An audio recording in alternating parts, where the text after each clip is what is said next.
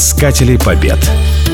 Артур Уэлсли, герцог Веллингтона, не хотел быть солдатом.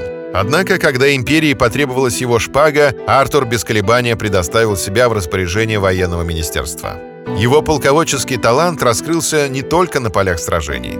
Веллингтон был из тех военачальников, которые понимали значение высоких технологий и технических новшеств.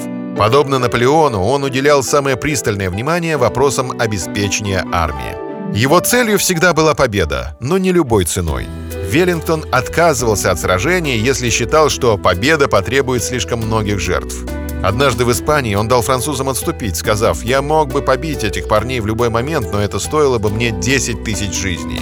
Ни в одном из своих сражений он не потерял больше людей, чем противник. При Ватерлоо Веллингтон провел весь день в седле своего коня по кличке Копенгаген в самом центре сражения, отдавая приказы и подбадривая солдат своим присутствием. К вечеру поле в три квадратные мили услали тела свыше 40 тысяч убитых и раненых. Когда вечером Веллингтону зачитали список погибших, его глаза наполнились слезами. «Я уповаю на то, что Господь сделает эту мою битву последней. Это плохо — всегда воевать». После Ватерлоо он не оставил военную стезю, но навсегда вложил шпагу в ножны.